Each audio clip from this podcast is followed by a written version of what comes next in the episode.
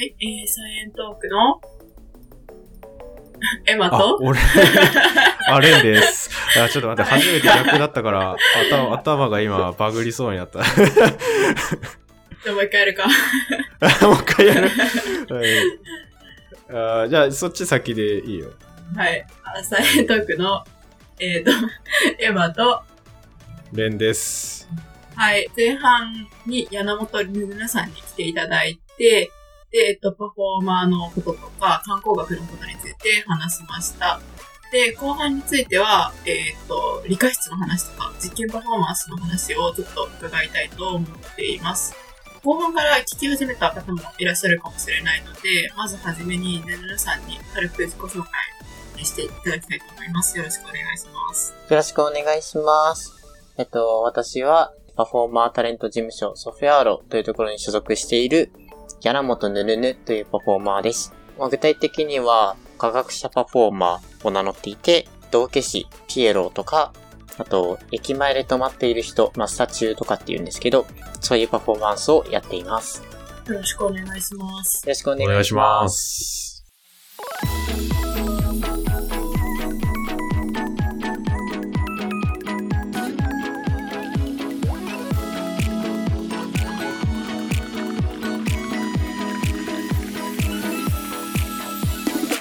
レンタル理科室、レンタルスペースを作ろうとされてるっていうふうに伺ったんですけれども、あ、はい、そうなんですよ。今、クラウドファンディングで資金を調達しているんですけれども。えーなんか、どんなものなんですか？そうですね。あの、使ったことない方もいらっしゃると思うんですけど、レンタルスペースって言って、その一般のマンションとかの一室を、まあ、誰でも使えますよっていう風に、えっと、レンタルしているっていう形態のお部屋がありまして、で、その中でも特にその、パーティースペースとかっていう風に、えっと、してるお部屋はいろんな内装を凝ってたりするので、そんな感じで私は理科室そっくりの内装を作って、いろんな人に楽しんでもらえたらなと思って作っています。なるほど。でもすごいいろいろやられてるじゃないですか。はいはい。うんうん。それって、はい。どういうモチベーションでやってるんですか？そうですね。確かにその、客観的に自分で見ても、すごいいろんなことに手を出してるみたいな、まとまりのない感じに見えるなって思うんですけど、でも実際はその、時系列順に昔の自分から辿っていくと、まあ、一本一応軸があって、で、おそれにくっついていろんなことをやっているという感じにはなっています。一番最初は高校生の時なんですけど、高校生の時にセンチメンタルになることって、まあ皆さんちょっとある人はあると思うんですけど、あの、思春期ですか？思春期ならではの、ありますね。。はいい。あれで、その時はもうなんか、すごい恥ずかしいんですけど、空とかを見つめてて、う宇宙を想像しちゃったんですよ。空の上に宇宙あるなって思って、何言ってるんだみたいな感じですけど、当時は空の上に宇宙あるなと思って、で、宇宙ってめっちゃでかいよなと思思ったんですね。で、そのでかい宇宙からすると、自分ってなんかすごい点みたいな存在だなと思って、で、その点みたいな存在が、あの、今まで、まあ、17年とか18年とか、いろんなものを食べたり、人から何かしてもらったり、すごいエネルギーをもらってきただけど、その、こんな点みたいな存在が壮大な宇宙の中のエネルギーの一部を借りてこんなところにいていいんだろうかみたいな。すごい、すごい謎いの、やー、考えたことない。謎の悩みをしたんですね。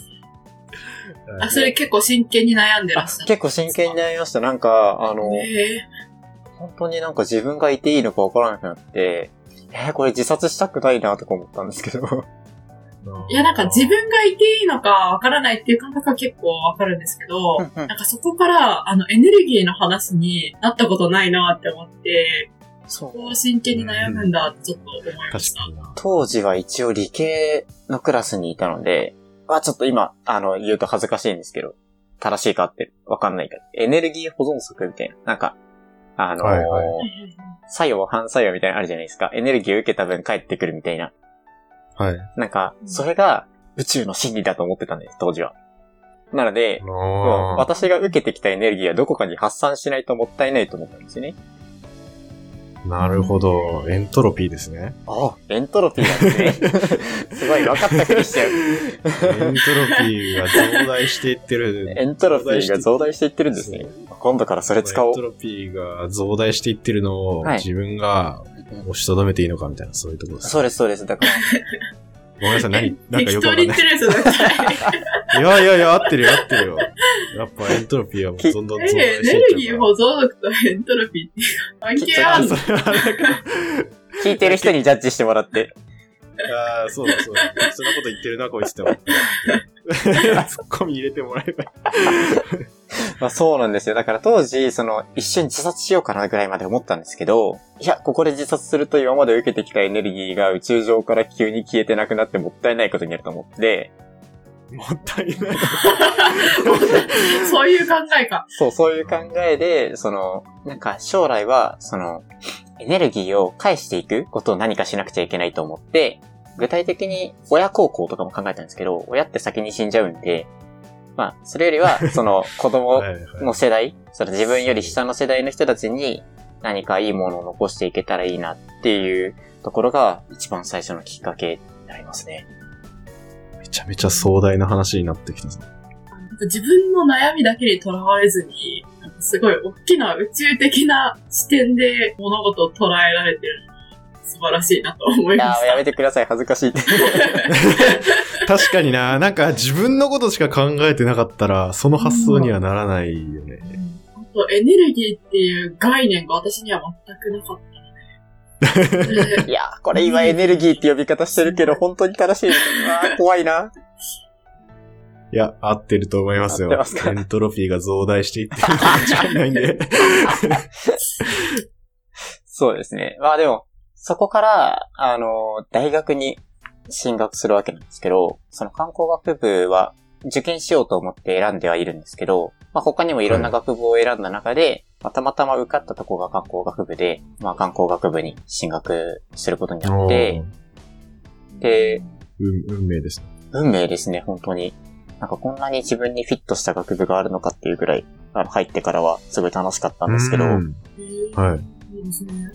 で、まあ、ちょっと実はこれ、クラウドファンディングのページにもちらっと書いてるんですけど、あのーはい観光学部で学んだことで一番良かったことが、あんまり観光のことじゃないんですけど、やっぱり社会学系の学問、いろんなことを学ぶので、なんか、はい。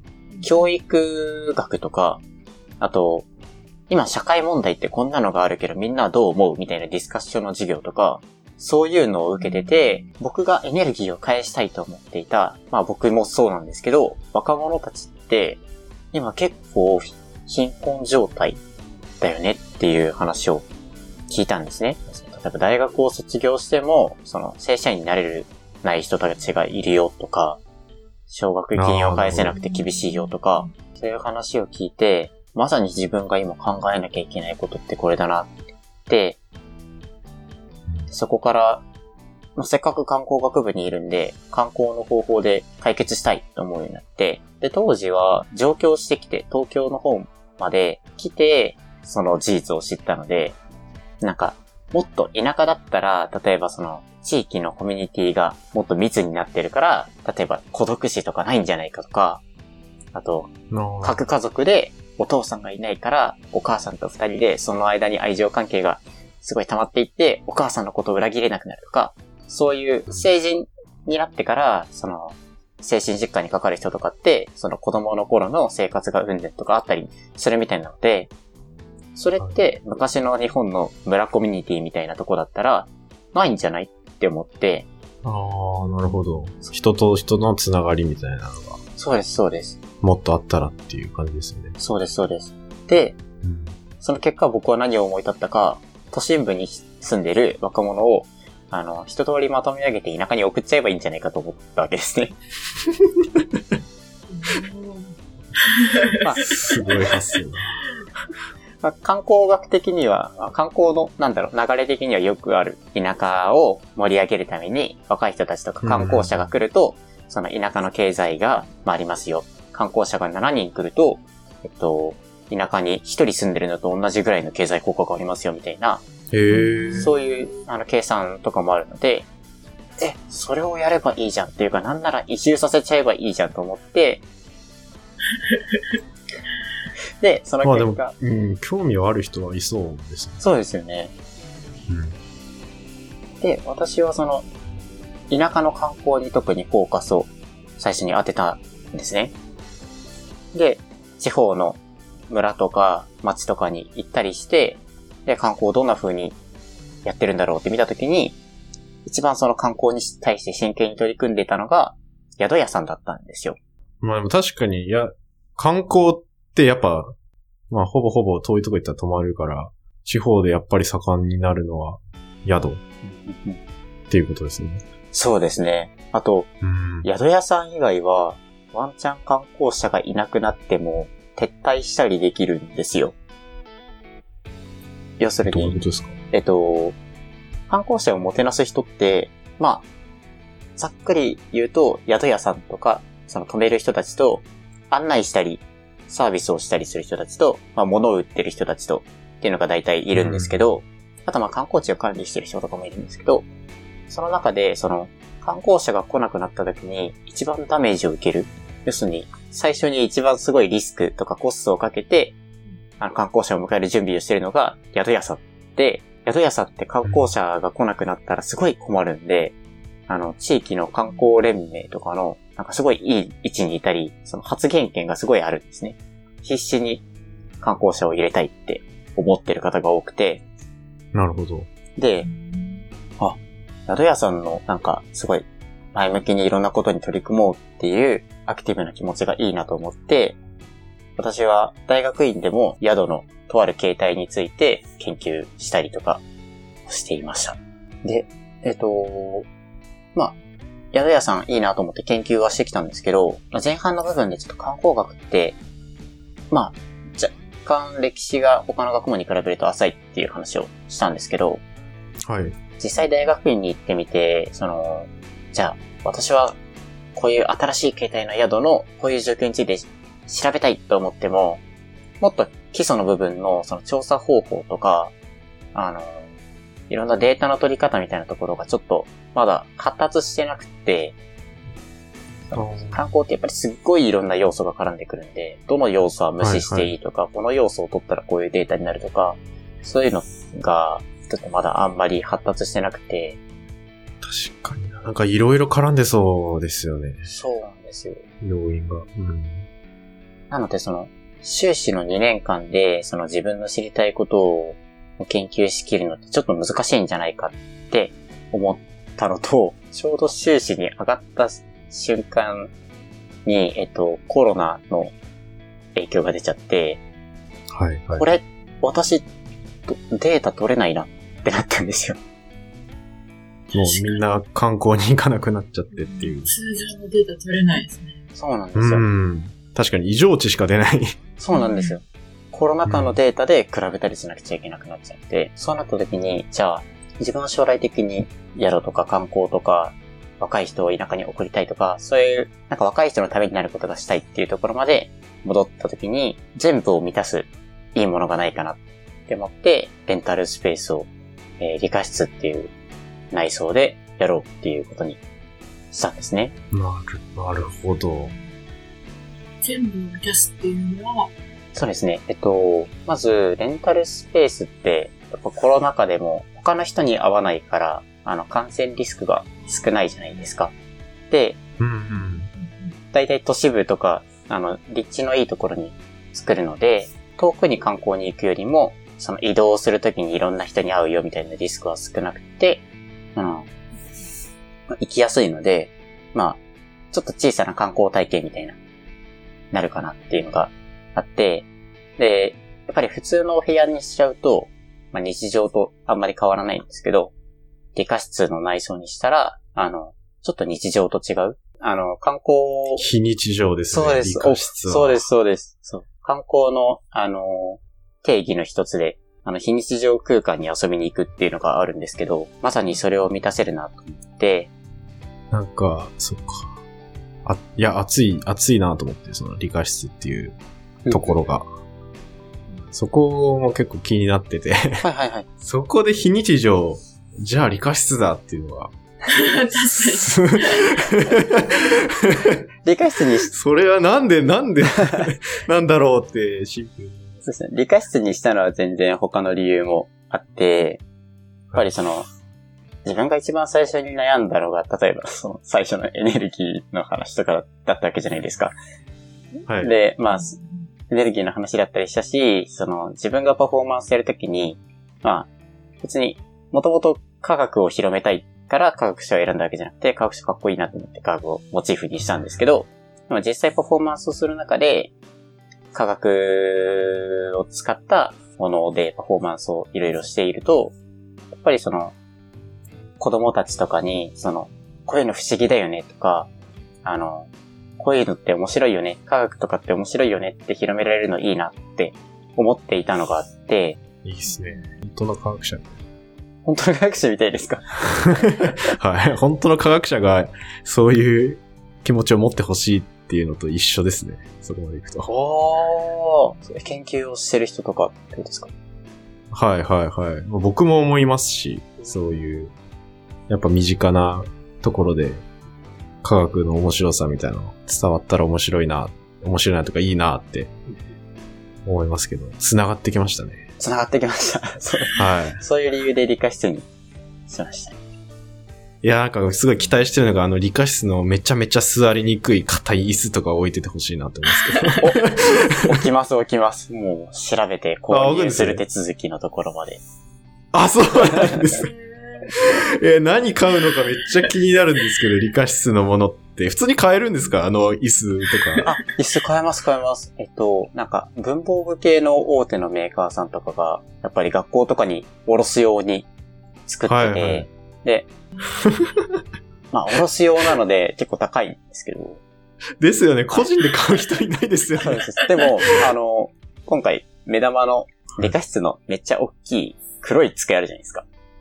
あー、ありますね。火燃え、あの、燃えないやつですよ。そうです、そうです。火燃えなかった体り、水が勝手に乾いてったりする、あの、はいはい。でかい黒い机を、あれめっちゃ高くないですか？あれめっちゃ高いんですけど、一応内装費用の中にちゃんと計算してて、はい。あの、あ、もし、そもそも、あれ、普通の一般の賃貸の部屋のドアから入るのかちょっと疑問なんですけど、はい。あの、でも、入りそうだったらあれを置きます。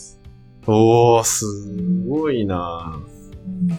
あれめちゃめちゃ高いはずなんだよな。なんか特殊な加工しないとはい、理科室で使っちゃいけないみたいなのなんかあった気がするんで。なるほど。そうなん。理科室のとか、いや、ほんとガチな研究所とかだったらもっと規定厳しかったり、それこそ換気をこれぐらいまでしないととか、はいいろいろ規定はあるんですけど、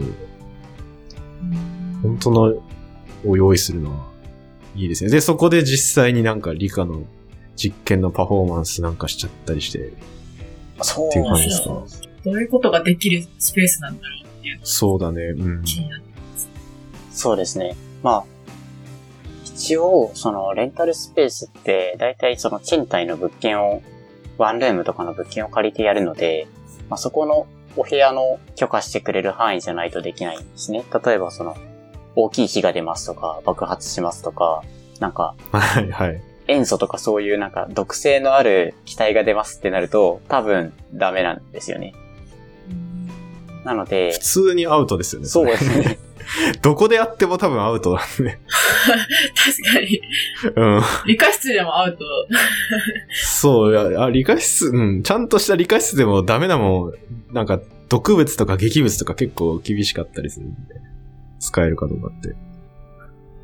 なので、まあ、ちょっとは私がその実験をしていたのがもう何年前かみたいな話なので、中学生、高校生の頃が最後の実験だったりするので、まあその、その辺は、やっぱり詳しい人にこれからなんかいろいろ一緒に考えてもらえたら嬉しいなと思ってるんですけど、まあ少なくとも、そのお家の中でできる実験みたいなものは、その特にお子さん向けにこういう身近なものでできるよねみたいな実験はできたらいいなと思ってます。い。面白い。今私パフォーマーとしてしかその科学の実験をしていなくて、パフォーマンスも含めて、その理科室とかの中でどんな実験ならできそうかって、ちょっと、例えばレインさんとか ありますか？まあ僕もそこら辺の理科室で実験したことないんで、あれなんですけど、あの、本当にガチな実験をやろうとすると、本当に消防法とか結構厳しかったりするんで、はいはいはい。で、その部屋を使うにあたって、危険物を取り扱うための資格とかもあったりもして、で、本当にガチでやろうとしたらそうなっちゃうんですけど、そうなっちゃうと一般の人入れなくなっちゃう可能性があるんではい、はいはい。そこまでじゃないのってなると、最近、はいあの、聞いてる方から、ナトリウムを池に投げてほしいみたいな、投げたら爆発ボーンってするのを見たことありますかね？はい、ありますあります。はい。ああいうのは海外とかでそこら辺でやってたりするんですけど、ああいうのもできないんですよね。あの、入手ができないっていうのがあって、はい、ナトリウムを持ってきていいのかっていう。うん持ってきてとか多分購入が難しくて毒劇物、毒物かなっていう扱いになっちゃうんで、まず購入できる、あの、扱いやすいものっていう縛りがかかっちゃうんで、多分今、ヌネヌさんがやられてるのも、はい一般的な家庭で買えるもので、うんきっとやってますよね。そうですね。なんだろう、酸だったらレモンのとか、あ酢使うとか。そうです、そうです。私今、パフォーマンスの中で、その、うまく構成の中で組み込めるものしかやってないんですけど、私が今やってるのが3種類ぐらいかな。バタフライピーっていう青いハーブティーがあって、はい。あの、そのハーブティーにレモンを入れると紫色になるっていうやつは多分酸だと思うんですけど、pH ですね。そうですね。あと、すごいマイナーな楽器で、ドレミパイプっていう、薄いプラスチックのパイプがいろんな長さがあって、その長さによって、その手とか膝とかに叩いた時に音が鳴るんですよ。うん。その音の波の反、前端射みたいなやつとかで、多分その中でどれくらい振動するかが変わって、ドっていう音が出る長いパイプと、ちょっと短いレっていう音が鳴るパイプみたいなのがあって、それでちょっとジャグリングみたいなことをしてるのと、あと、この間配信でポップコーンの種が鍋の中で振ったらポップコーンになるっていうのをやりました。へえ。それは高温にせず、高温にせず。はい。圧力とか高めたり。いや、多分、これは、どっちかというと地学とかを知ってる人の方がパッと思いつくのかもしれないですけど、あの、粒が大きくて軽いものを、その先に出来上がったポップコーンを下に敷き詰めておいて、上にポップコーンの元のそのトウモロコシを乾燥させたものを乗せておいて、それをめっちゃ振ると大きくて軽いものの方が上にどんどん上がってきて、ポップコーンが完成したように見える。あー、なるほど、なるほど。鍋の中で2層が入れ替わるんですよ。こう上下に。へえ。あ、じゃあ別に本当に種からポップコーンになったわけじゃなくって、あそうですそうですポップコーンができたように見えるだけっていう。ポップコーンができたように見えるだけっていう。面白い。おもろいな。おもろいな。でもそんなに科学っぽいかって言われると、わかんないですけど。あの、一個知ってんのが、はいはい。象の歯磨きって知ってます？あ、なんか名前だけ聞いたことあるかも。なんでしょ象の歯磨き粉かな、う。はいはい。象の歯磨き粉って言われたら歯磨きって言われたり、はいあと、マシュマロ実験みたいな呼ばれ方するんですけど、はいはいはい。そういうのがあるんですよほう。僕が知ってる家でできす、家でできそうというか、はいはいはい。実験があって、あの、結構インパクトはあって、その、例えばペットボトルみたいなやつの中に過酸化水素みたいなのを入れて、はいはいはい。で、その中に、うんと、ヨウ化カリウムとかを、これ手に、あの、本当にガチでやろうとしたら、それも、あの、酸化還元反応なんですけど、要は過酸化水素が酸化剤になって、はいはいはい。で、過酸化水素酸化、酸化起きると酸素が出てくるんですよね。ほほほほ。、で、その時に、洗剤とか、はい。泡立つものとかを入れとくと、はい。ペットボトルの中にその二つを混ぜ合わせた瞬間に、ペットボトルの口からブワーってすごいマシュマロみたいなのが塊が出てきて、それが、めちゃめちゃでかい歯磨き粉に見えるっていうので、象の歯磨きっていう、呼ばれてるやつがあるんですよ。すごい、ちょっと今、ウィキペディアとかで調べました。すごい。多分出てくると思います。はいはいはい。象の歯。で、僕もまあどう、自分でやったことないんで、動画とかで見たことあるだけなんですけど、はい。見てみたい。で、めっちゃ濃度が高い過酸化水素は、はいあの結構危険なんで、おー、はいはい。あの、例えば、僕はその実験室とかで使ったことあるんですけど、手にちょっと触れただけでめっちゃ手白くなって、ヒリヒリ痛くなるみたいな、え結構危ない薬品なんですけど、はいその過酸化水素をめちゃくちゃ薄めると、オキシドールってわかります？はいはいはい。消毒とかの。そうですよね。はいはい。あれが何パーだったかな ?3 パーとかぐらいのオキシドール。はいはいは3から5パーぐらいだとオキシドールっていう消毒のやつになるんですけど、まあそれだったら手に入ると。なんで、それを過酸化水素。そう、それを、濃度は薄いんで、はい。あの、動画とかほどボワーンとはならないんですけど、一応、オキシドールと、はいあとは、逆に還元される相手あ、還元というか、この場合、ヨウ化カリウムは触媒なんですけど、はいはいはい。そのヨウ化カリウムなんて多分手に入んないんで、おー。あの、ドライイーストって、はいはいはい。パン作るときとかに使うんですけど、はいはいあれでできます。おー。なんとえ、ー、オキシドールとドライイースト。ドライイーストと、はいあとはその泡立つ洗剤とか。洗剤。おー。あ、できそう。これ全部多分、結構すぐ買えちゃうやつではいはいはい。できると思うんですよね。で、で、それをペットボトルとかに混ぜて。ドライイーストって酵素が入ってるんですけど、まあ酵素自体みたいな感じなんですけど、はいまあそれが、要は過酸化水素を酸素と水に変換するっていう反応、カタラーゼって言うんですけど、まあそういう酵素が含まれていて、はいはい。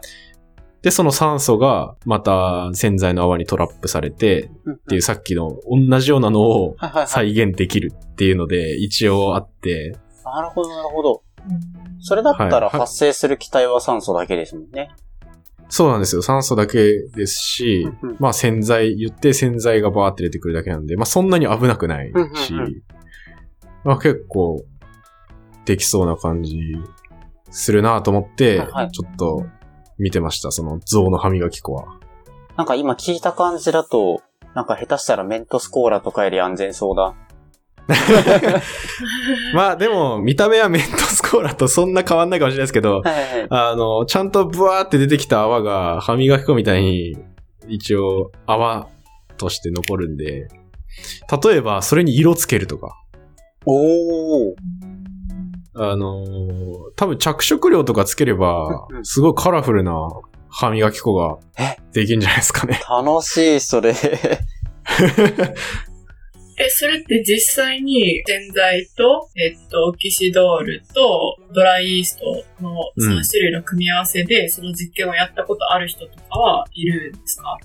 そうそう、ネットに、ああの、や実際にやってるのを見たことある。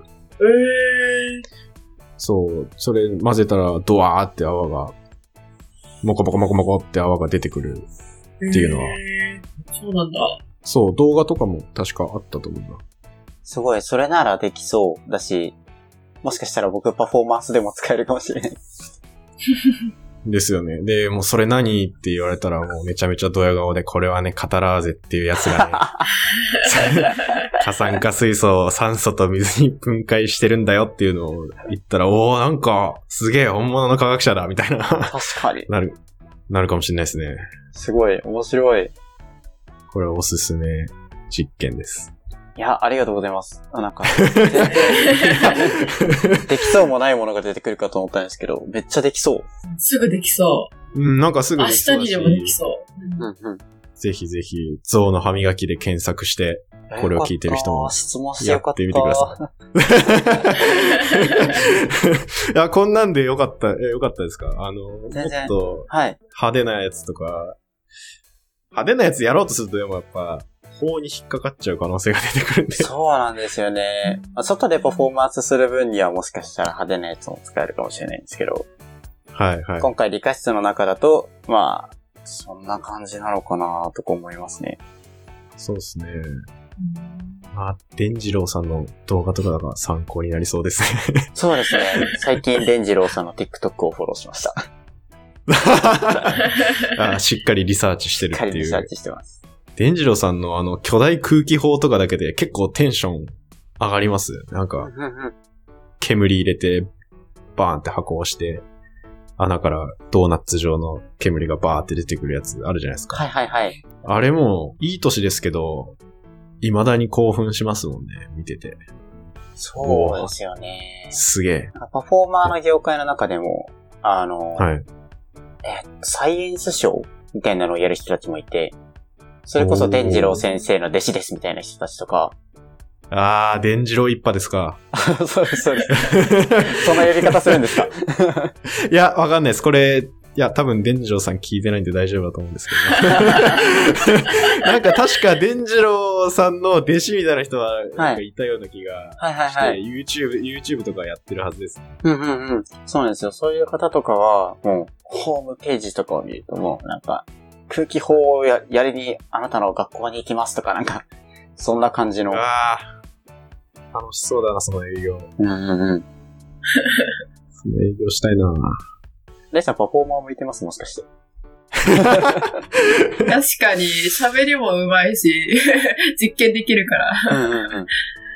科学者パフォーマーっていう道もあるのか。そうですよ。いいですよ。弟子を名乗っても。いやー、ちょっと考えときたいな。いざ、いざ職を失ったら、僕も一緒に道で固まるところから始めてるかもしれないです。絶対僕たちの方が先に職なくなるんで、大丈夫です。ほ なんか、本場のやばい実験持ち込みたいですね。法のギリギリを攻めたい。確かに、いいですね。確かに、この、できたコネクションを活かして、本当に職失ったら、ねぬぬさんのところに駆け込めばいいですね。やばい、事務所の名前を出してしまったから、そんな、うんとか言えない。ぜひ。ちょっと、うんいろんな道があるんだなっていうのは気づけました。あの、僕、普通に生活してたら、研究者の人とはものすごくコミュニケーション、普段から取るんですけど、はいはいはい。パフォーマーの人は、本当に初めてだったんで。うーん。エマもないでしょ？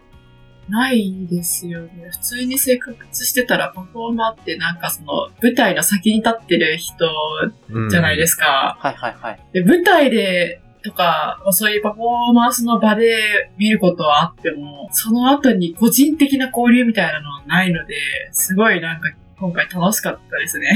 いやー楽しかった。ありがとうございます。じゃあ、あの、最後に今後の活動について、と、はいあの、なんか野望とか、夢とかについて語っていただけたらと思います。